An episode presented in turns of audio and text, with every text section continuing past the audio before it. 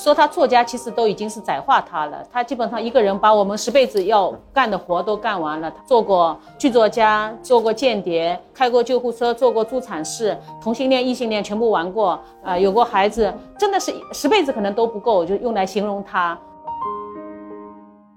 他的勤奋和自律到了，就说其实是恐怖的地方的。他每一次去旅行，他都要带一箱子书的。包括他在晚年的时候，晚年七十岁以后，每天还是写三个小时啊。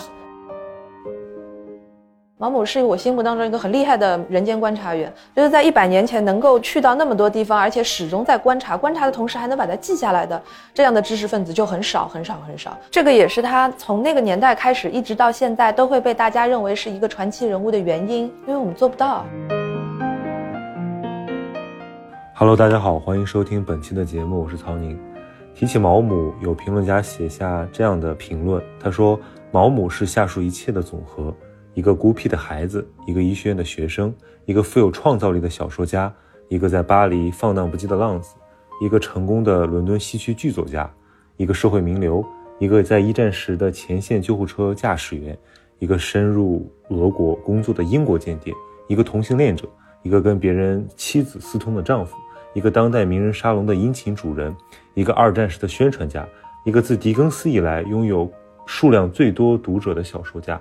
一个靠细胞组织疗法维持活力的传奇人物，和一个企图不让女儿继承财产而收养她的情人秘书的固执老头子。确实啊，提起毛姆，许多初识外国文学的读者都爱恨交织。一方面呢，作为严肃的读者和文艺青年的分水岭，毛姆的作品通常被视为通俗和流行的符号，长期就处在鄙视链的下游。但另一方面，作为史上最伟大的二流作家，毛姆的奇闻奇人都过于的异彩纷呈，让人很难不流连忘返。这种扎根人间的冷眼旁观能够风靡百年，到底是什么原因？那么本期节目呢，我们就邀请到了著名的作家毛尖老师和于适老师，我们围绕毛姆的作品和生活。来破解毛姆长盛不衰、长读长新的秘密。需要提醒的是，本期录音是读客经典必读活动的现场分享的精简版，所以后面的读者提问环节音质可能有些瑕疵，希望各位谅解。祝大家收听愉快。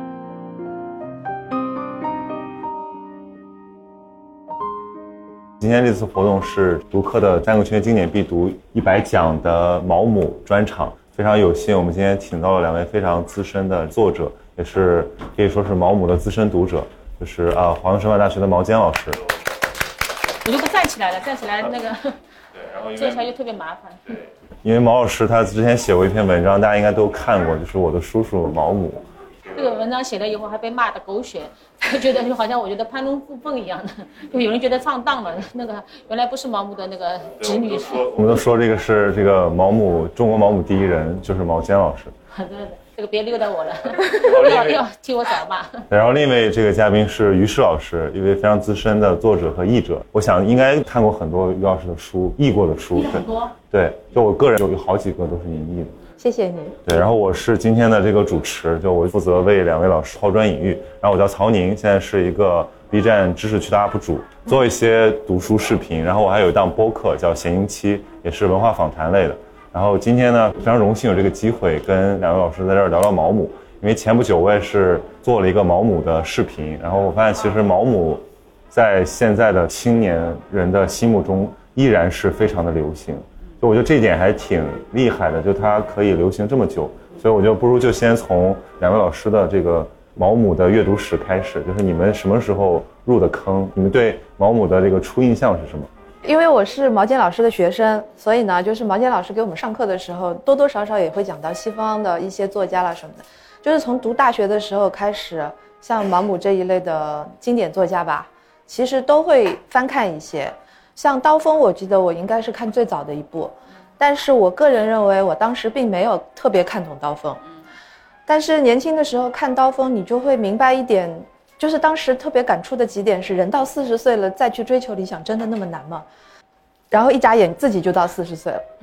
觉得突然之间一下子就懂了这件事情。因为那个时候我不知道毛姆是做特工的，我只知道他周游了很多的国家，那我以为他是一个不缺钱的。然后也是一个贵族，他就可以到处走。我当时以为是这样的一个作家，刀锋那个看完了之后，我看的就是在中国的屏风上，因为我记得那时候好像刚刚出了一版新的，以前没看过的。结果我看了之后又很诧异，因为我觉得它里面都是一段一段的嘛，它不像是一个完整的篇章。后来我才知道，就是这个时候是毛姆在游历各国的时候，他会利用一些间歇写一些片段，这些片段等于是他做长篇的创作的一个素材。嗯，所以那个时候开始，我就意识到，像毛姆他的这些小的文章更有看头。嗯，那些小的文章，他可能是。嗯，一些描述，比如说他在中国看到的一些裹小脚的女人啦，或者某些青楼的女子啦，或者有一些汉学家啦，等等等等，他用这些非常精辟的这种评论，把它用一个很短的篇幅里面写出来，很传神。那那个东西也是我们这一代人没有看过的。我们这一代的读者就好像当年看毛姆的一批读者一样，因为那一批读者在当年他们也没有办法到中国去。猎奇看到这些东西，所以我们的心态跟当时那些读者的心态是一样的。然后再往后，我记得好像就有文艺青年开始说《文月亮与六便士》了，这个红的还是挺早的。但是我就一直不是特别感冒，我觉得他用那样的一个方式来写高更的故事，不是特别的过瘾。我看了之后觉得大部分都没有在讲他嘛，都在讲伊莎贝拉怎样怎样，所以我就有点失望。再后来呢，就看了《面纱》。那个时候我记得有一个在院线上映的大片儿，好莱坞大片儿，又是两个明星演的。然后看了这个电影了之后，我就把书找来看了一遍。所以当时那本书给我的印象比较深刻，因为它跟电影的版本或者说结尾的那个写法处理的方法是完全不一样的。所以当时引起了一些朋友之间的讨论啦什么的，那个印象就比较深刻了。就是这么多年来，觉得好像总是隔一段时间，就会看到一个话题出来，然后隔一段时间又会有一个新的话题出来。然后最近几年，我可能比较感兴趣的是他作为特工的那一部分，就是可能年轻的时候比较喜欢看这些风花雪月的东西，你可能对特工的生活不是特别的有兴趣。但是这两年，像我们上海的作家也有像小白这些，他们也有写在上海的特工啦，或者你看零零七的那些特工啦，各种各样的特工看完了之后。再回去看毛姆的，就觉得又完全不一样，因为他并不是要去写特工的那些生死书斗的那些那些故事，他的视角又会不一样。所以这两年我的重点就是放在特工这方面。嗯，那毛老师呢？这个看毛姆的历史也蛮长的，因为毛姆是一个真的非常的难以定义的一个作家哦。说他作家，其实都已经是窄化他了。他基本上一个人把我们十辈子要干的活都干完了。他做过剧作家，做过间谍，开过救护车，做过助产士，然后同性恋、异性恋全部玩过，啊，有过孩子，真的是十辈子可能都不够，就用来形容他。就他自己的人生。比他所有的书都更精彩，在这点上他特别吸引我。很多时候就我们会回环到他的这个大毛姆这个那里去寻找，就是说人生的那个真谛一样的，就是他所有的小说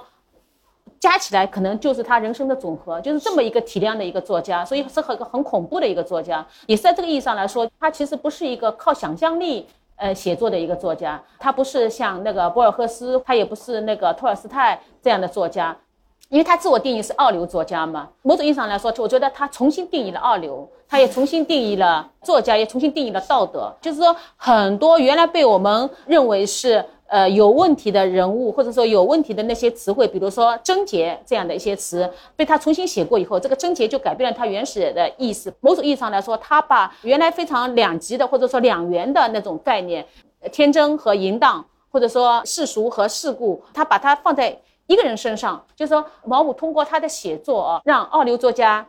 就我作为二流作家，我一点都不惭愧的。他为二流作家带来了那个荣誉的。另外一个方面，他又会让那个讲故事回到了一个非常原初的一种方式。比如说，他很多小说是在杂志上，包括像在《巴莎》这样的杂志上连载的。因为连载嘛，你可能会都受到很多读者反馈的。通过读者反馈，他有有所修正啊。所以虽然他不是一个靠想象力取胜的一个作家，但是他又让讲故事或者说写小说回到一个特别原初的一个位置上去啊。这是一方面，这是我比较早的对毛姆特别感兴趣的一个阶段。后来因为我自己专业是读了中国现当代文学，在我们九十年代进入。中国现当代的时候，中国现当代的那个面貌已经有点改变了。原来是鲁国毛巴老巢，九十年代有一个松动，张爱玲进来了，钱钟书进来了。我们这批进入现当代的时候，有很多人喜欢张爱玲。张爱玲就是一个毛姆粉，或者说张爱玲是是最好的一个毛姆的传人。张爱玲比所有的英国作家都更拿到毛姆的精髓。你看张爱玲写作经常有一个旁观者的视角，我觉得这个就从毛姆那里来的。还有张爱玲的写作一直是那种 gossip，就是那个八卦。就毛姆所有的小说都用八卦的方式开场的，张爱玲也是这样的。张爱玲的大量的文本就是通过写她家族里面的很多事情，所以张爱玲小团圆她不敢拿出来嘛，小团圆里面全是家里的事情嘛。在这点上，就是张爱玲、毛姆其实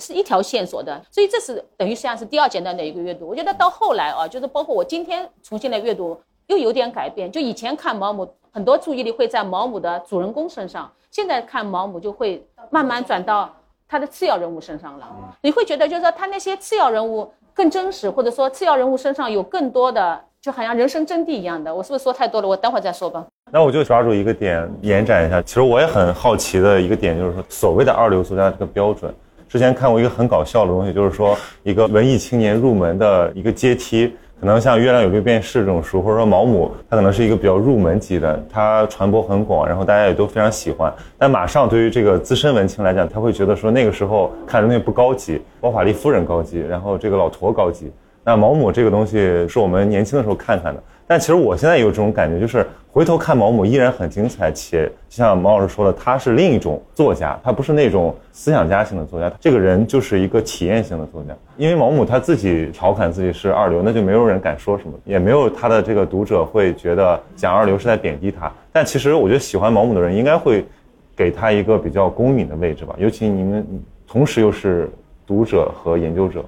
我觉得就是说，毛姆一直被认为是个二流作家，就有一点啊，就是说毛姆的电影改编都很成功。就我们都会说，三四流的文本比较容易改编成电影，好的文本很难改编成电影。不是说。最经典的那个托斯托夫斯基，就是觉得好像没法改的，像《包法利夫人》，改一次失败一次，改一次就是败一次的，就是好像越伟大的作品就越难被电影化的，这个是一个好像铁律。我拿这个铁律呢去看毛姆，就会觉得好像哎失败了。毛姆都很好改，基本上就是改一次成功一次，改一次成功一次，就是好像不是特别伟大的作品啊。那我觉得这是一个电影和小说改编之间的一个误解啊。另外一个就是说，我们对经典作家有一个想象的，或者说有一个就比如说预设。作为一个文学研究者，我们当然会觉得托尔斯泰更加伟伟大，这个毫无。疑问的，但是一流作家他是不是必须有那些铁律在那里？很多人会觉得，就是毛姆写小说就好像就他故事取胜嘛，容易改编成电影啊，就是好像不像托尔斯泰会把人挖的你整个晚上你就睡不着了。就是说文学肯定是有一个难题性的，当这个故事非常难以讲述的时候，我们被他征服了，所以我们会把自己不能指认的东西，或者说不能完全 get 到的东西，我们会把它叫成天才。或更伟大的东西，因为它大于我们。那毛姆相对而言，就是说它里面的主人公，很多时候就是我们能体认到，比如说刀锋里面的人物，我们很能和他体认到自己，这些就会成为就一流作家和二流作家之间的一些，就是说条条框框。到今天来说，就是其实还是应该打破它的，尤其可以通过毛姆来打开一流和二流的这个风格，就像我们可以通过张爱玲来重新打开现当代文学一样的。听你说，我特别同意你刚才说的，就是他。自称为二流作家，其实是让所有的二流作家翻身了。嗯，但是反过来，我就想另外一个很有趣的话题，就是一流作家从来也不会。拍出来说我是一流作家，甚至有，比如说像像纳博科夫还看不上托托托耶夫斯基。是的，就是真正的一流作家，他们才不会站起来说我是一流作家。然后毛姆的这个态度呢，就很符合他的两个特点，一个就是他在小说当中也好，还有别的评论当中也好，他就是很毒舌嘛。他这种毒舌其实是有一种很深刻的嘲讽在里面，所以他这种把自己也称为二流作家，跟他的文风是完全符合的。对吧？然后第二个特点呢，就是他讲这个话的时候，其实给自己留了一个非常大的一个余地，你就可以腾挪闪躲，你爱怎么怎么玩就怎么玩，你就不受制于所有的一流作家的，就是所谓的高级的，或者是正统的，或者是标准的那些所有框架的束缚。这个其实是毛姆的一个人生的原则吧？我觉得，就是像刚才毛尖老师说的。他这一辈子过了我们十辈子的这种人生，他为什么会这样过这个一辈子？其实里面有一个特点，比如说做特工的时候，他有一个身份是我是作家。他做作家的时候，其实也有一个身份，因为他的小说里面经常都是一个人在观察世间百态，所以呢，就好像他在做作家的时候，其实是在做一个间谍。他做一个间谍，打入了这个英国的文学圈、艺术圈或者是什么圈，然后他就观察那些人，把他写成了很精彩的文章。他提供给我一个思路，就是假如你想成为一个好作家的话，你一定要有第二个、第三个身份。第二个、第三个身份就好像给了你自己一个腾挪闪跳的一个一个空间和一个余裕，诸如此类。这样的话，就我们现在说的这种斜杠青年的这种思路，文艺青年不是都想当斜杠青年吗？其实就是想让自己的这个世界观更加的开阔一点，做的事情更加多一点。这个在毛姆身上早就已经显现出来，而且是在一百多年前。其实刚才老袁老师讲的里面有一个很有趣的点，就是这个所谓的大众和所谓的深刻之间，它有点张力，就好像会互相看不上。因为做节目，我会重新看一下《月亮六便士》，我发现其实这里面还有非常多的口子，或者说它的很暧昧的这种文学性的东西，你可以咂摸。就比如说这本书通常被文艺青年用来当做这个呃理想万岁，或者说去追逐。但是我现在在读，我会注意到里面的小人物，比如说。就是没有去为理想燃烧的人，他们过得怎么样？你或者说你有没有想过，就是说，如果你自己代入一下主人公，你是不是觉得这样的生活值得过，这样的生活有价值？所以我觉得我们可以来聊聊《鸳鸯与六便士》。月亮和六便士是你喜欢的对吧？没有，是你喜欢的。好吧。嗯。我其实都蛮喜欢的。月亮和六便士那个主人公是什么？我现在想不起来了。斯特里克。啊，呃，呃，Strick Strickland，嗯。我其实不是那么喜欢 Strickland 的，他为了自己的理想，然后把你抛弃掉，把孩子也抛弃掉，什么都不要，家都不要，然后一个人跑到 Tahiti 岛去过日子的话，我没法忍受的。所以这样的一个人，我宁愿忍受一个躺平的那个男人的。这样的人肯定是可以理解的，就在今天来说肯定是蛮好理解的，因为他这样的人可能就是个老虎嘛。我们作为绵羊是没法理理解老虎的生活的，就是老虎它顿顿要吃肉的，我们是吃草就行的。毛姆在那个时代写出了老虎是很有价值的，那个时代。需要老虎这样的一种人，因为每个人都像绵羊一样生活的，尤其在一个镀金时代啊，用他那个女主人公里面的话来说，就是每个人都那么都在那么奋斗，你有什么理由不奋斗？就是我们人生都是做加法的，今天赚一千块钱，明天赚一千五百块，后天赚两千块钱，一一步步做到这样的生活很正常的。是，但是。毛姆为这个男主设立的一个人生，是做减法的一个人生，就说他原来是一个伦敦的一个可以过上挺好的中产生活的，然后他慢慢的把自己身上的东西去掉一点，就是去掉老婆，去掉孩子。那个作家就作为那个叙述人的人问他，他说你你你不爱你老婆吗？他觉得好像也无所谓啊。他说你不爱你孩子吗？他说我也没有对孩子有特别深的感情。就他在斯克兰的身上一点点的扔掉东西，他最后把斯克兰的直接送到那个塔希蒂岛。用我们今天的话来说，是一个做减法的过程。那我们今天。来说，就是这样的人已经看了很多了。往这条理想去的这个路上，我们已经看到了非常多的人了。因为尤其这个五十年以来哦，在文艺的书写中，这样的人已经很多了。相反来说，我会觉得那个次要人物，那个叫托伊夫这个人，我会觉得他他更真实。那我看这本书的时候，其实年轻嘛，我其实挺不耐烦的。就不耐烦的点在哪里呢？就你你肯定知道的，就是他明明要写一个高跟去塔希提岛是怎么样的，但是他始终就没有正面的去写它。就是从一个写作的角度来讲，他始终是写八卦和写变成一本高跟传。对，所以他就一直没有正面的去写发生在这个男性人画家身上的一些事情是什么。就是他把他的这个第三人称跟那个跟那个人物之间有一条非常巨大的鸿沟，就让你感觉到这个叙述者他。完全进不了那个被叙述者的那个世界。我作为一个读者，我可能是特别想通过这个阅读进入到那个画家的那个世界，然后就始终进不去，所以我就很着急，你知道吗？然后这个感觉就是一直到就是面纱的时候才稍微好一点，因为面纱是他毛姆这一辈子唯一的一本靠故事而不是靠角色本身来推动的这么一个作品，就是有点像我们通常意义上说的传统小说的那种样子，所以跟这个月亮跟六便士就不一样，那写出来的感觉也不一样。所以我看像，嗯，月亮跟六便士跟看刀锋的时候，都会有一种非常焦急的感觉，就是我们想进入一个我们所仰望或者说我们所不理解的人物的那个世界的时候，我们都达不到。就是我们所有的人其实都是这个二流的状态啊。会觉得说，确实有于老师说的那种感觉，就是比如说我们在读安娜卡列尼娜，在读包法利夫人的时候，你会有一种灼烧感，会觉得说我突然理解了一个我从来没有理解过的一种人性的挣扎。但你看毛姆的书，可能不太会，或者说更像一个客观的一个，或者说一个 party 上的一个旁观者。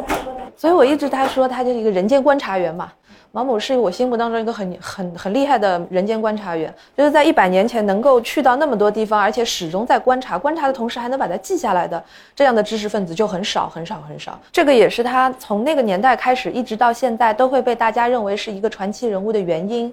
因为我们做不到。嗯，为什么《月亮六便士》从他写作的年代，从这个英文世界一直可以火到？对，这是个好问题。火到现在，且火到任何一个文化里面去，两位怎么看？我个人认为，就是因为我们现在的这个社会发展刚刚好到了这个地步，就是大多数人的生活都已经陷入一个看得到头的一个模式，所以他们看到那句话的时候，只大家只看六便士。对的，你当你低头看到这个写字楼里面的这个六便士的时候，你你你肯定也会想一想自己年轻的时候，可能脑海当中会有一个诗和远方嘛。谁没有过诗和远方呢？因为我们的这个城市化到了一个阶段，然后所有的这个白领阶层和劳工阶层都陷入于一个维生的状态的时候，这个问题就会变得越来越越来越明显。所以就是在这样的一个环境背景下面，这本书又重新被大家提起来，重新被大家认可，这个是一个时代的一个问题。但是为什么我们这个时代隔了一百年了，还是在陷入这么一个状态？那就是另外一个话题了。一个很庞大的话题。但有的人会认为，这种摒弃一切关系的，呃，孤独的艺术家的形象，也就是其实是在逃避现实。比如说，现在有非常多的呃溢出正常生活秩序的一些年轻人，他们就是想过一种当代吉普赛人的生活。我不知道两位老师有没有感受到这种动向，就有可能我他们沉迷在一种对现实生活的锯齿之中。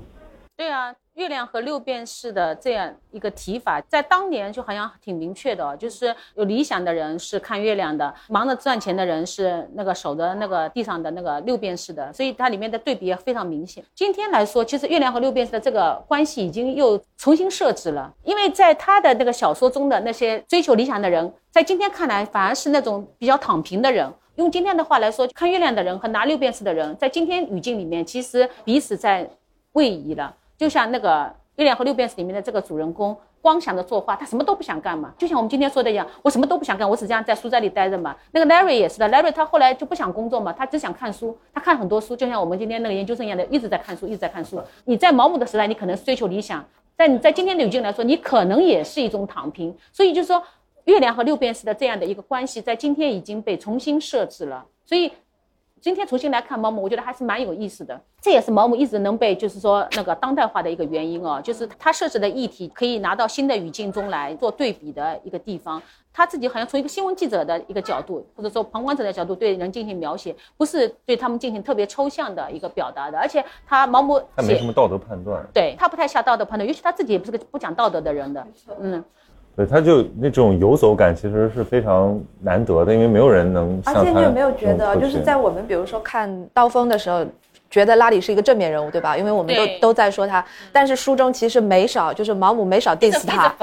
没少 diss 他。然后就是《月亮与六便士》的这个里面的主人公施特兰德的时候呢，就他也是一个理论上我们认为的正面人物，因为他为了追求理想去了这个岛当了一个画家。但事实上，在这本书里面，他是基本上所有人。批评的一个对象，就是有的是嘲讽，有的是提出了重大的疑惑的对象。他并不是一个简单的正面人物。毛姆也没有打算把他们写成一个所有的人都要敬畏他们的一个正面人物。这个是个很重要的点。不如说是我们现在的读者会解读他们为正面人物，解读为我们想要成为的人物。其实恰恰是这一点是值得我们来深思的。但是这个跟我们更切近，跟毛姆没有关系。我那个时候特别想过一件事情，就是。为什么就是在世界大战之前的这一批文学艺术家活得比我们更自由自在一点？就是你知道吗？这是另外一个话题了。而且那时候的他们的人生也更精彩。是的，就是你会想，就是二战之后的这些人，就是到了可能六七十年代了之后，八十年代之后就没有这样的作家了。然后作家笔下也很少出现这样的一些艺术家的形象，或者是抛弃人生，就是欢欢乐乐的去抛弃人生的那种什么东西幻灭了？对，什么东西发生？在这个当中的这个阶段，就是二次大战、两次世界大战和最后的这个六七十年代，到底改变了我们什么？改变了知识分子界什么？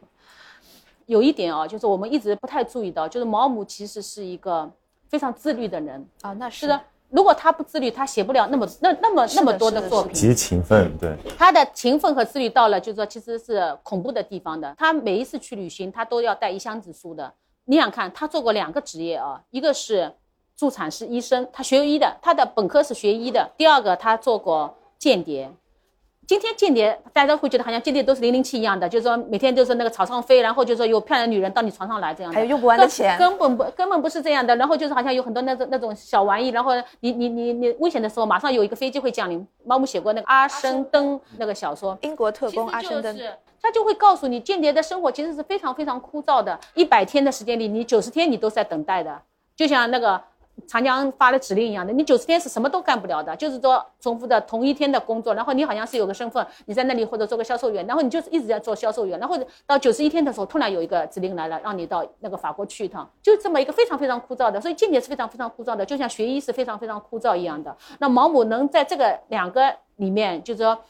就是说干下来，或者说幸存下来，他其实是有非常异于常人的一个耐力的。包括他在晚年的时候，晚年七十岁以后，每天还是写三个小时啊。虽然他是循环周了，但是也是毛姆的就一体两面。就在这点上，我觉得我特别想向毛姆学习。是，我们都要向毛姆 学习。一边要那个就过那个就是最好的那个那个生活，但一边勤奋的那个生活。所以我每次我觉得很沮丧的时候，我就会去看看毛姆啊，就是说从毛姆那里汲取一些就是说生活的能量哦。就是我既要看月亮，我也要六便士那样的。那个《毛姆传》《毛姆的秘密生活》那本书也非常有意思，确实是我觉得看看他的作品，再看看他的人生，觉得可以先去看《毛姆传》，再去看他的小说。对，但刚才于适老师说的那个开放出了一个很有趣的问题，就是说有的时候我们会觉得好像什么江山不幸世家幸，对吧？一个作家他有一些极端体验，比如像极端如这个托斯托耶夫斯基，好像他可能在文学上才有一些呃异于常人的东西，但是毛姆好像给我们展现了另一种可能性，就是你可以过，你是。名流，但是你是一个很深邃的人，然后你也可以让你的作品跟你的生活有点这个复调的感觉。虽然这个好像还是放到现在来看，就是挺挺平庸的一种期待。我觉得现在。大家如果要实现这样的一个斜杠的话，应该比他那个年代更加容易一点了。对，或者说某种程度来讲，我们要找刺激，就是就是其实是更容易了。就是我们要看到这一点。如果你觉得毛姆这种生活、这种人生方式、这种原则都你很欣赏的话，你完全可以利用现在的这些优先的这些条件。重点在哪里呢？就举我举一个例子，就比如说。我很喜欢那个阿申登，对阿申登那本书里面其实有一个短篇我很喜欢的，他是那个名字我给忘了，那个那个先生美国先生叫什么哈哈什么哈林顿还是哈顿是哈林顿对哈林顿先生的换洗衣服那一篇，然后那一篇短篇小说就是在他的短篇小说里面是属于特别就是前后都是有那个有头有尾的，而且是有高潮迭起的。这个故事讲的是什么呢？讲他有一次要去执行间谍任务。这个任务就是他是从纽约出发，然后先坐船到日本，然后再搭一艘船到那个俄国，然后坐火车到彼得格勒。那个时候还叫彼得格勒。那个时候在彼得格勒是一个临时政府，然后他要代表英国政府跟这个临时政府达成某一项协议，就是他要执行这么一个任务。因为那个时候正好在内战期间，所以他们这个火车的班次啦，还有座位啦都非常的不好弄，所以呢就帮他安排了一个位子，这个车厢里面他有一个同伴。这个同伴就是哈林顿先生，哈林顿先生是一个美国的销售员，就是有点像 sales 的那种。然后呢，他是背了一个特别重大的任务，要签一个五千万美元的协议，就是跟俄罗斯人要签一个国家的这种协议。所以这两个人就一路上面坐同一辆车到彼得格勒去。然后这整个这个过程当中呢。这个作家就是阿申登，阿申登呢，就是一直在观察这个哈林顿先生，他从来没有见过像这么一个男人。这个男人从头到尾都在说话，只有换衣服的时候不说话，而且他说话呢，他把说话当成一件特别重要的事情。他甚至有本小本子，里面记了很多的段子。毛姆自己也这么干的。对对对，我就想他肯定就是把他自己的是个很优秀的脱口秀演员。是的，是的，他绝对不是的，他口吃的。嗯，对。但是他后来专门有练过嘛，就是他后来又找了一个那个催眠师治的。催眠师，对的。然后那个哈林顿，哈林顿的那个就是段子笔记上面会有写哪个段子是适合讲给谁听的，哪个是比如讲给女性听或者讲给男性听。非常用心的一个男人，然后阿申登就认为说，我从来没有见过一个这么粗俗，但是又这么天真的这么一个人，就是这么勤奋，但是又那么愚蠢，就是他把很多就是很多反正反两方面的这个全都放在这么一个人身上。然后等他们到了彼得格勒之后呢，就是内战爆发了，他们去找到了一个就是他以前的一个女朋友，阿申登找到了他以前的一个女朋友，是一个俄罗斯的贵族夫人，然后呢就让他帮他就是跟那个政府之间进行一些斡旋。后来呢，间谍任务快要完成的时候呢，他也帮助这个哈林顿先生达成了那个五千万美元的那个协约。但是其实为什么会达成这个协约签字呢？因为财政部长知道第二天列宁就要打进来了，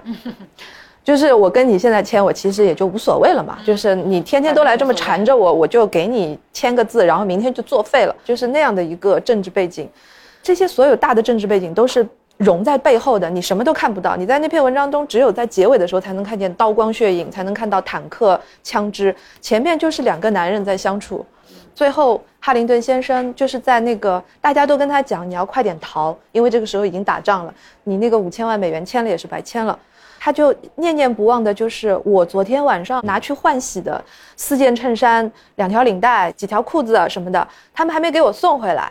他就根本就是脑子就是这个愚蠢跟这个偏执就是结合在了一起，最后他就是死在了去拿这个换洗衣服的这条路上。就是我特别喜欢这个故事，我觉得它充分能够显示毛姆的观察人性是有多么的到位。然后还有一个就是。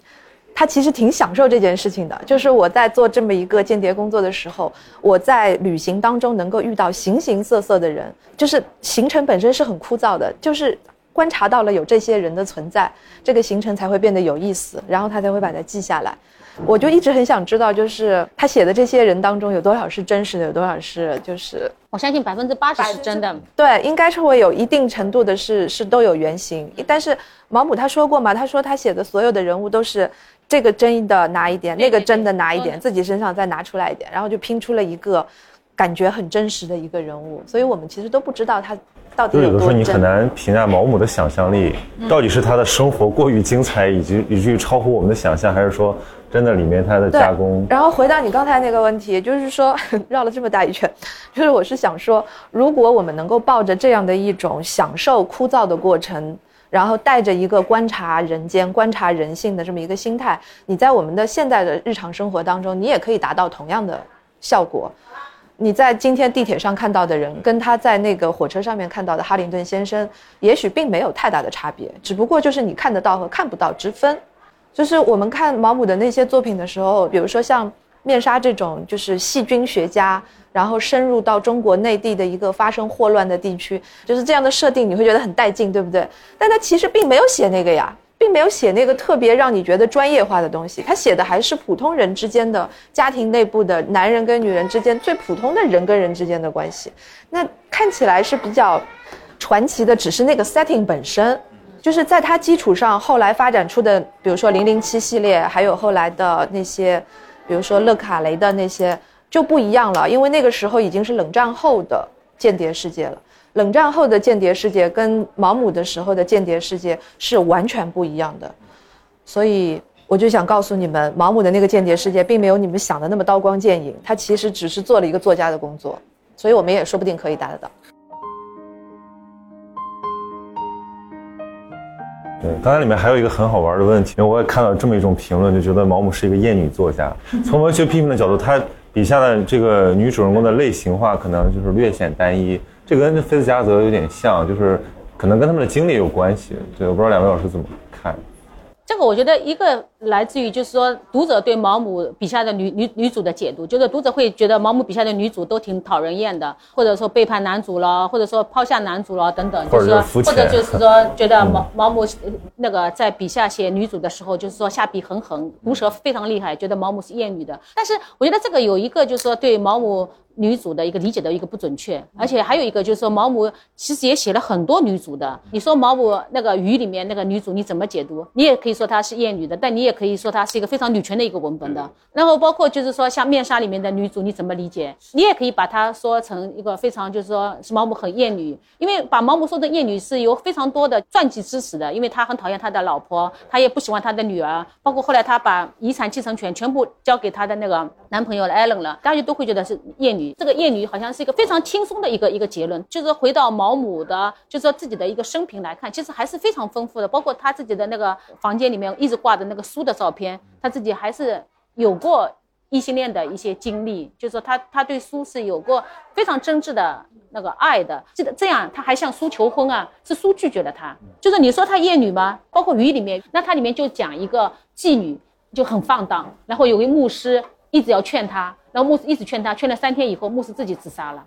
那小说里面什么都没写，就牧师和他发生了什么，但是我们也都知道牧师和他发生了什么，因为他最后说的话就是说你们男人都是臭猪，用用这个话来说就是毛姆是厌女或者说是厌男吗？这些我觉得就是说把毛姆挂在厌女症上是很容易的，其实又是对毛姆的一个丰富性的一个取消。就是他这个面纱这个女性的描写啊，我就觉得很符合一个东西的说法，就是跟他同时代的吧，就是伍尔夫在也是在那个年代嘛。伍尔夫曾经说过，伟大的作家应该有雌雄同体的这个大脑。对。然后我觉得就是《面纱》这里面的女主人公，就是特别符合这个雌雄同体的作家能够头脑写出来的这个作品。然后伍尔夫还提到过一点，他说就是女女性跟男性不是对立的，完美的这个男女关系应该不是对立的。每个人后脑勺都有一块是你永远自己看不到的。他说最好的男性跟女性的一个关系就应该是男性看到女性的这个盲点，然后女性看到男性的这个盲点。然后你你自己你翻译的吧？哎，对的，所以记得特别深。于是翻译的这个 wolf 很好，就是他翻译的 wolf，所以印象特别的深刻。然后我就想说，就是这个小说里面的这个女主人公，她叫 Kitty 嘛，凯蒂。然后凯蒂就是属于毛姆能够看到女性自己看不到的那一点，他把那一点写出来了。就是在小说当中，我记得很清楚的，就是她嫁给这个细菌专家的时候，那个心态当然是大家众所周知的。这里面还有一个次要人物，你有一个行政官员是一个英国人，这个英国人以外界第三者的眼光，其实看到了这对夫妻当中很多很诡异的一些地方，是他直截了当讲出来，然后讲出来了之后，这个女主她就会做一些回答等等，这些都非常的微妙，就是能够体现人性的复杂性。在一个所谓的男女关系和一个婚姻关系当中，远不只有我爱你和你爱我那么简单，对不对？发展到了最后，就是在这个细菌专家死掉的那个时候，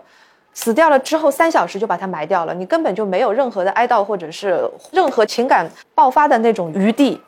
因为是霍乱嘛，就要当场埋掉。然后在那一段，我记得好像有一页还是两页的一个描写，就是描写凯凯蒂的这个心情。当时里面提到一个心情是，他既悲痛。但是他没有哭，他一颗眼泪都没有流，但是他同时感到的是一种什么呢？他感到一种近乎于解放的自由感。这个是在电影当中完全没有体现出来的，因为电影就是好莱坞式的大片，就是讲到他们在艰辛的对在艰辛的生活中获得了伟大的爱情、永恒的爱情，然后这个女主就把这个爱情带回了以后的，就是单亲母亲照顾小孩子的这个生活当中。但事实上，小说并没有停留在那样的阶段，小说很直截了当的写到，这样的一个女人在这样的一个情景下面，她的心情是有多复杂，她既悲痛，然后又觉得解放了。但是解放了之后呢？他回到了香港，他发现自己拿这个自由做了一件很愚蠢的事情，然后他又开始鄙视自己，他又开始鄙视这个自己的情人，等等这些很复杂的关系，大概又维持了几个章节，都是电影里面所没有的，就是这些部分都拿出来。他在小说中很直接的说，就是说不爱就是不爱，就是就很正常的一个事情。再再怎么样的，你不需要对自己进行说服或者什么，你要正视这个问题。然后回答你刚才那个问题，就是。他有没有厌女症？我觉得他不是，他就是一个能够洞察男性跟女性的人性当中的复杂点的一个人间观察员。嗯，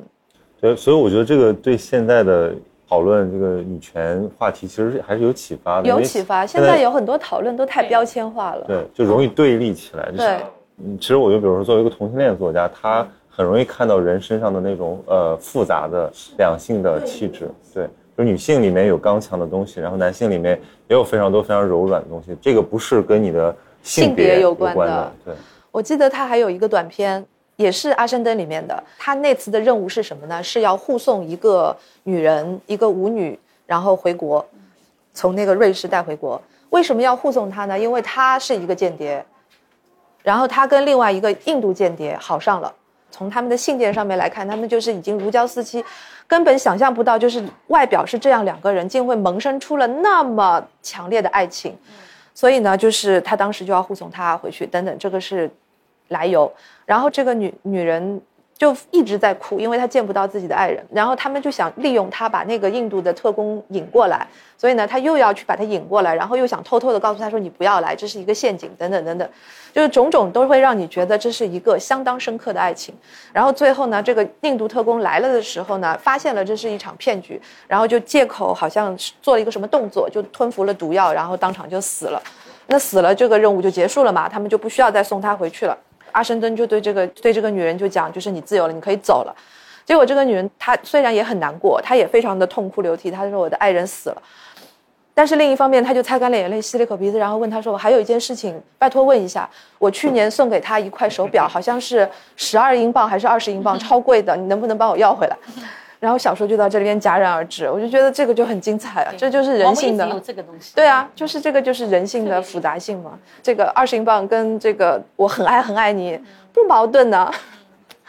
剧院也是这样的，就是一个中年女性就爱上了一个一个一个小男孩，本来以为好像就是被男孩抛弃了以后会有多苦，但是中年女性那个反戈一击哦，那种爆发的力量都是都是非常牛逼的。这也是张爱玲喜欢他的点吧？嗯，所以就是其实毛姆他自己的写作方式，包括他生活方式，都拒绝被神圣化，拒绝把它架起来成为文学史建构的一个神话。所以其实他可能一直在时代里面流淌，然后找到新的一些读者。跟他的知音，啊，所以后面一个话题跟朋友们聊一下，是因为我们是一个读课的这个经典共读环节啊，其实是我们想来聊一聊就读经典这个事儿。然后其实我觉得不如就聊聊毛姆他作品系列里面，如果说做一个入门指南的话，有两位老师有什么推荐？就是说可能你们自己有一些偏好，或者说你们可以强调一些，就是不是那么，比如说像刀锋、像像月亮六便士这些大家都知道，比如说他小众的一些，包括他的短片。甚至包括他的剧本，有没有什么可以给大家？剧本我还真没看过。剧本我就是看到过他的那个剧改编的那个，他有很多剧改编成电影了，也有还有一些舞台剧我看过一些。嗯，就或者说你如果你们要推荐毛姆这个了解毛姆那我会还是会先推荐。如果你要真想进的话，我觉得直接看《毛姆传》是最好的 了解这个人先。对对对，毛毛姆传就是因为他这个人太丰富多彩了。就是看了他的那个传以后，你会情不自禁想去看他的小小说的。嗯嗯，因为我自己也是这么进去的。嗯，哎，毛姆传有几个版本啊？很多，我们这边比较多的，呃，是 Hastings 的嘛。对，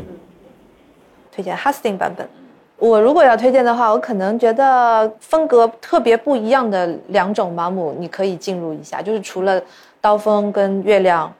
之外，我比较推荐的是英国特工阿申登。嗯，我觉得那本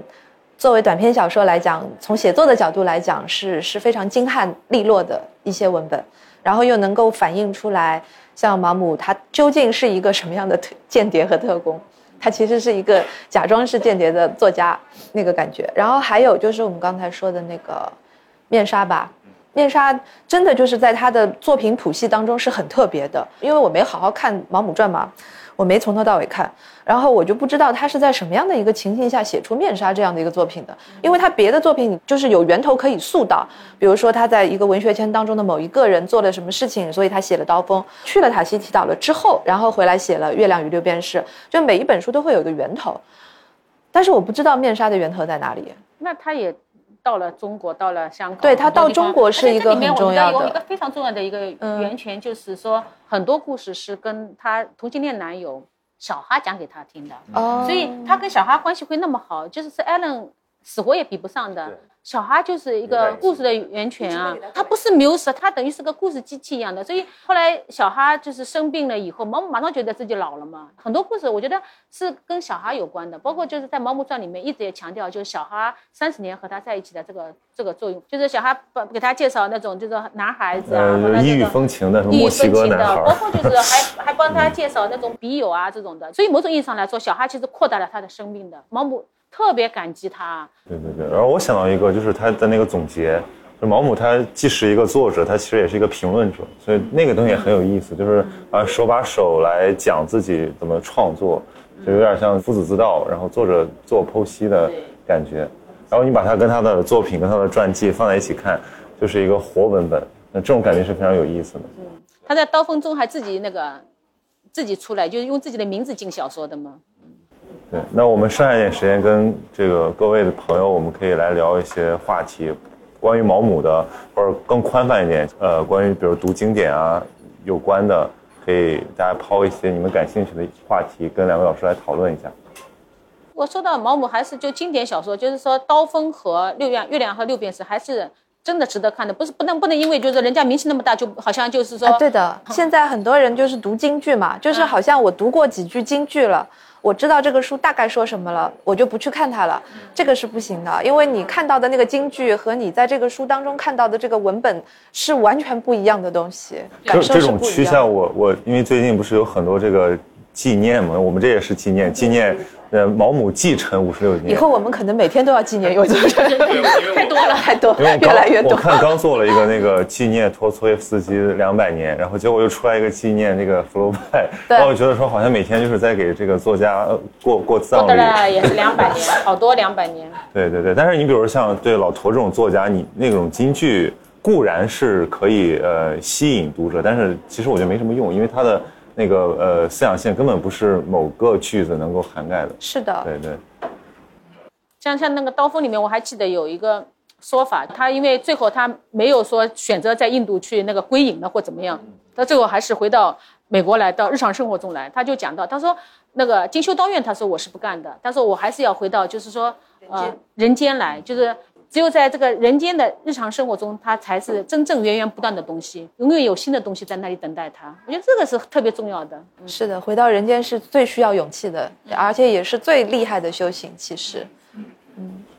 而且有的时候说，为什么一定要做一个呃苦大仇深的读者？就如果比如说我就是看不下去这个卡拉马佐夫兄弟，那我读读毛姆，然后丰富一下我的精神生活。我们作为一个二流作家的普通读者，也好像还可以。是的，普通读者挺开心的，很自由。有些人都在点头，一直在点头。今天咱们的这个性别比例好像还蛮蛮平衡的。应该看毛姆的男性读者还挺多的吧？毕竟毛他读者真的很多，我觉得毛姆读者那个也是英国仅次于那个莎士比亚、奥斯汀这些的了。就如果让让几位老师来这个呃推荐推荐，你们觉得在这个他的这译本当中，谁的译本比较就是我觉得是不是读原文是最好的？对，那肯定是原文最好。回答正确。我是一个问题嘛，就是刚才女权问题啊，但是在波伏娃的书里面，他就说，他说这个拉里，刀锋里面的拉里，他说他非要去拯救一个女人，但这个女人并不一定真的需要他拯救，他就是有一种很强硬的男性的视角去。觉得说我要拯救这个人，还有包括雨里面那个教那个那个牧师教士，他也非要去说我要拯救这个妓女，结果他自己也陷入深渊。对，所以我觉得老师们怎么看这个问题？就是他一边是他并他可能不是厌女，但是他还是带着一种男性的视角来看待这个世界。我觉得这个就真的不是个人的问题，就是当我们去想这个事情的时候，你必须要把它放在那个时间轴里面，就是在一九一几年到一九三几年这个时间段当中。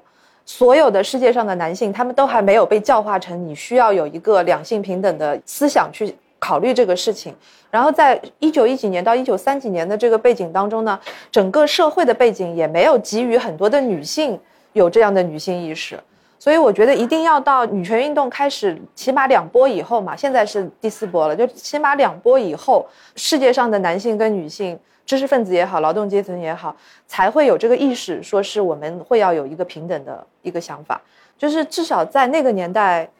很多男性作家他们是无意识表现出这个东西，并不是代表他个人的观点。我我自己是这么解读的。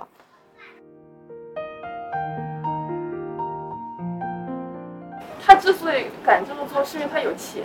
就是有人给了他一笔可以让他之后无忧无虑生活的钱，他才敢去这样做。现在的人一般不太敢做这样的事情。我觉得我认识一些文艺青年，其实前几年他们也都是，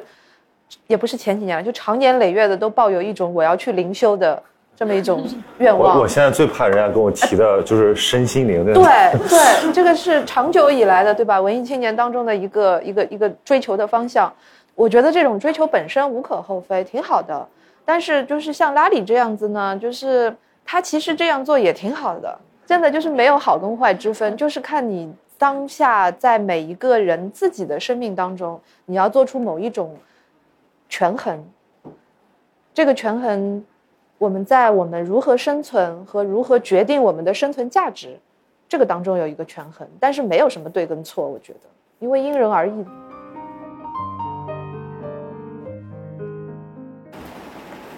老师你好，我想讨论一下那个毛姆的另外一本书，叫《人生的家属》。他别的书都会有一个爆发性的事件，就比如说月亮，他会说，一般主人公呃背弃妻子，然后就去一个岛上。但是这本书呢，一直是讲这个主人公负责菲利普从小到大的事情。嗯。自传。细碎的。对的，他是比较，这是他年轻的时候写的百分之七十的自传。嗯。对一些很比较一些很琐碎的事情，然后我就断断续续的看，就是就是没有找到一个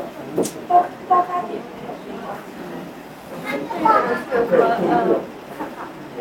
他这个多少带着非常强烈的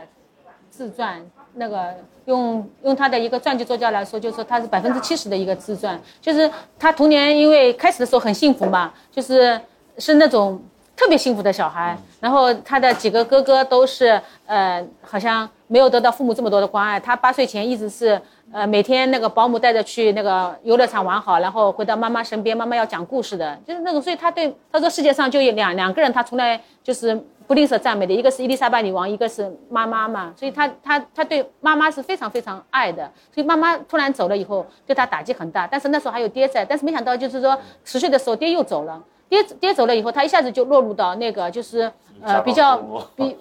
比较就是严谨的，然后对他也比较就是管理很严格的那个伯父手中嘛。呃，伯父是又是个牧牧师，在他那个奶妈带着他到了那个坐了那么漫长的火车到了英国以后，第二天早上一起来，他那个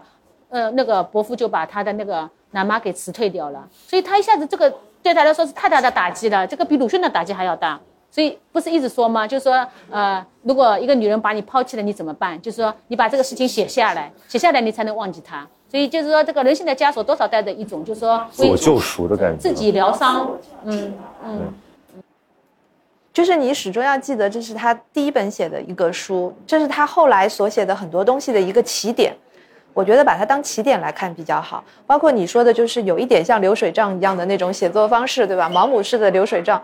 我是这样来解读毛姆式的流水账的，就是他其实一直都会有一种反高潮的写法，就是他不会把那些高潮就是渲染的特别的戏剧化，不管是拉里也好，还是那个斯里克也好，他从来都没有。反过来讲呢，他会把一些日常的，比如说社交场合里面的事情啊，或者日常生活中的事情，他会把它原原本本的写下来，就很有耐心的写法。这个就是他的这个流水账，他一个是反高潮，一个是他没并没有觉得另外的一些是不值得去写的。另外还有一个就是他对于人性当中的各种微妙的东西的探索，就是在他那么年轻的时候，他就已经开始把它作为一个写作的重点去写，所以把人性的枷锁就不能把它当做一个情节性特别强的戏剧作品，呃，就是小说作品去读，你只要把它作为毛姆人生的起点去读就好了，嗯。以说面纱就是相当于他长篇里面最完整，或者说他写的最小最好的一部也不能这么说，因为每个人看出来不一样，这是我的想法。因为他就是在面纱当中很集中的写了这么一个女性的形象，因为在别的书当中其实他是写群像式的，他并没有一个特别主角式的，他的主角有可能就是他自己，就是作家本人介入就很多，我是这么解读的，嗯。就最近村上出了那个第一人称单数嘛，其实这本书也是在向毛姆致敬，因为毛姆的那个小说里面就很喜欢用自己的视角去观察。对，对，人间观察员。你们刚刚做的活动就是是那个那个费斯拉德对吧？费斯拉德也是一个尼克的一个视角嘛，就类似这种旁观者的视角。旁观者的视角，但是这种视角呢，也有它的弱点，就是每一种视角都会有它的一个优缺点吧。说他小的时候，就是他会因为口吃嘛，然后他不太能说话，所以就很喜欢观察和倾听别人怎么说，所以他也记录了很多大量大量的那个片段，然后用这些片段来组合成他自己的小说。嗯，就有人觉得是因为他的口吃成就的。某某种程度上肯定是也是这样的吧，就是说那个关上一扇窗，打开一扇窗的这种关系嘛，是吧？嗯，他一定是有很多的笔记的。如果他是很会说话，他他可能就在宴会上一直说，你没有时间记的。是的。对张爱玲，我记得就说，他说他写这个红玫瑰、白玫瑰吧，还是什么，都是他小的时候听来的。他说他们以为我听不懂，但其实我都听懂了。后面他们要怪我也没没得办法。是这样的。就想听几位老师聊一下，就是毛姆的一些小说的名称和他的那个小说所所表达一些，比如说《月亮与六便士》，可以从清楚的从这个名字上面去。看到他想表达的这种，但他其实他也没有明说，他也没有明显。在另外一本书里面说的。我想说另外一个就是面纱，其实我想听几位老师说一下，就是面纱以这个名字来命名的这个这个解读这个。哎，我好像还真没想过这个问题，面纱它是来自于雪莱的一首诗啊，它这个好像是好像写在题那个，写在那个题记上的。对对对对对对嗯，哎是的。比如说他想他想通过这个故事表达的这个呃内涵和这个面纱，因为我之前我呃上过那个圣经文学课，然后有一个那个老师他是从宗教的这个视角来解读这个面纱的，然后我想听一下几位老师是不是还有一些就是跟这个名字这个命名来有关联的。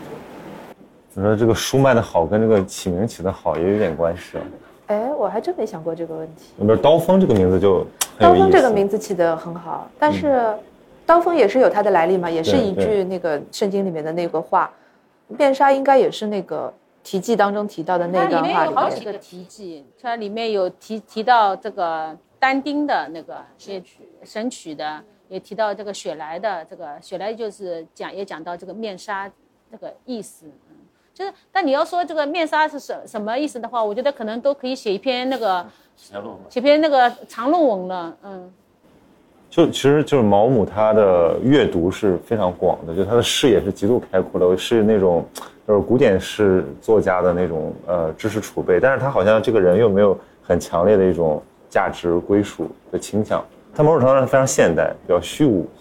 虚无应该不是虚无，我觉得他很他很清醒，是因为清醒，所以他才不会把自己强加在某一个宗教或者某一个道德观的框架之内。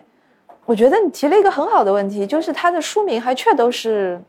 是他的故事之外的东西，是弦外之音，而且在小说当中也没有特别直白的，就是说概念式的一个解释，这样反而让读者觉得意犹未尽。对，毛姆的那个题词是雪莱的那个诗，不要揭开这五彩面纱。所以他的那个诗里面意思就是说，不要揭开这五彩面纱，芸芸众生都管它叫生活。和这个但丁的这个引文里面有有有一个关系的，就是后来不是那个瓦尔特染上这个霍乱了嘛，然后霍乱以后就是凯蒂注视着他，然后死掉，然后那个那个瓦尔特最后临终的时候说了一个话，他说最后死掉的却是狗。就这个话，这个这个话就是是那个是高尔斯密挽歌中的一个一个一个一个意思，意思就是说好心人收留了一只狗，然后呢，就是后来狗发疯把人咬伤，然后最后死掉的是那个狗。这个最后死掉的是这个狗，其实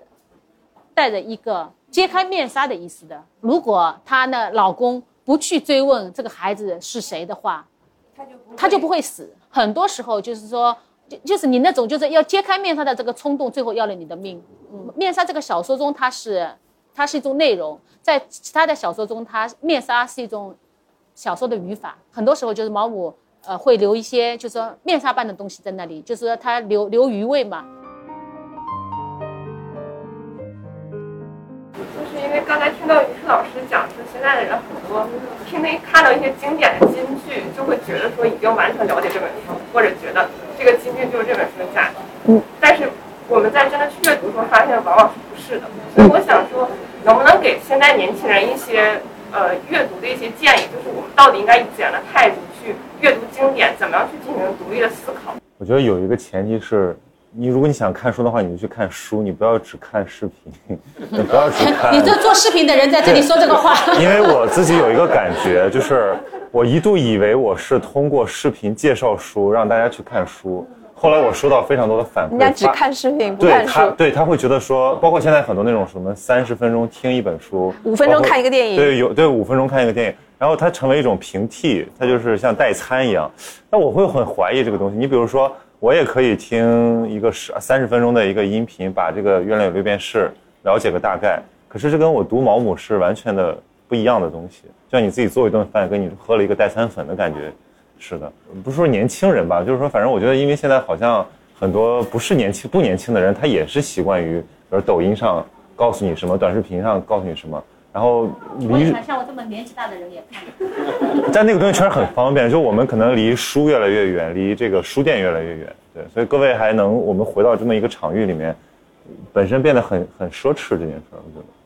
其实阅读这件事没有大家想象中的那么困难，而且现在就是各种平台提供了各种资源。因为我之前跟跳岛他们做过一期播客的节目，然后我们跟所有的一些视频平台、音频平台，还有就是公号的这些新媒体的人，大家来一起探讨了这个阅读的问题。后来我们发现，不同领域的人其实都有扩大自己阅读量和信息量的办法。比如说，有一些人，他们就是如果我我我没有时间坐下来翻一本书，那我可以听书啊。我开车的时候可以听，我做饭的时候可以听。还有比如说，你在地铁里面通勤时间，你完全可以利用起来听书或者看书。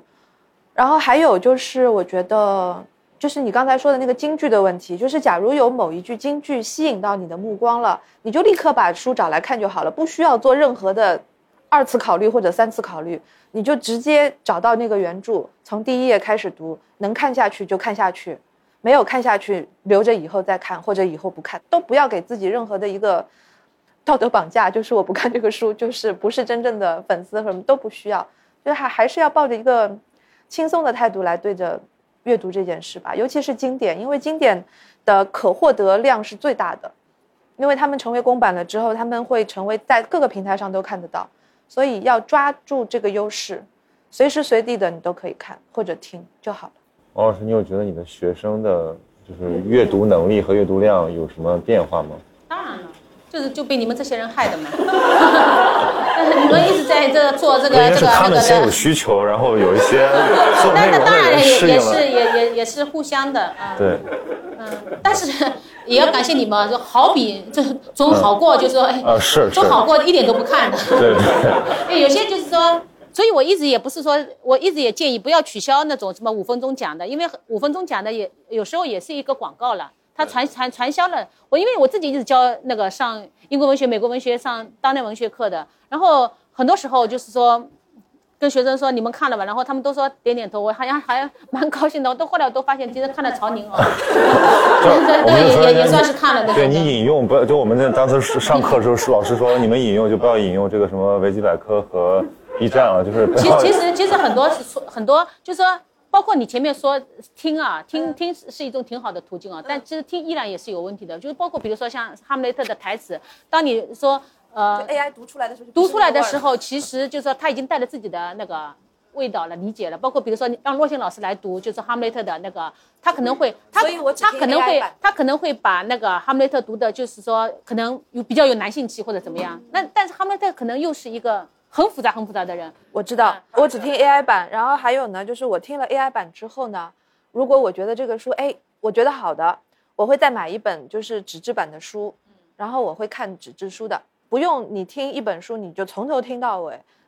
你可以听到一半就去买一本纸质书了呀。就是必须必须要看的，真的是一定要看的。有个现象就是，所以刚才我们在连这个书店的网的时候，我觉得这个密码太复杂了，然后我突然觉得这可能是一个巧思，就故意让这个 WiFi 难连一点，这样就。书店里面没法刷手机，就可以对多多去看一下。其实就是书的作为一种媒介，还是要跟其他媒介去竞争我们读者的注意力。对，但是有的时候在这个媒介形式这么方便的年代，呃，一定的节制可能对于阅读的品质很重要。反正我觉得现在看书蛮好的。我有时候因为说确实是一个那个那个就是流量时代，或者说是一个注意力时代啊，然后就是视频太容易到手了。然后我自己每天会。留晚上就是说至少一个小时的时间看一下书，然后看完以后我会觉得自己好像在道德上也更加 干净一点那样的，就是说就是说，因为他他他帮他帮你那个筛掉了很多东西哦，就是你至少就留每天留一个小时时间那个阅读吧，就是说你会觉得自己好像是一个变洗干净了。好，行，那我们也希望这个读客的这个。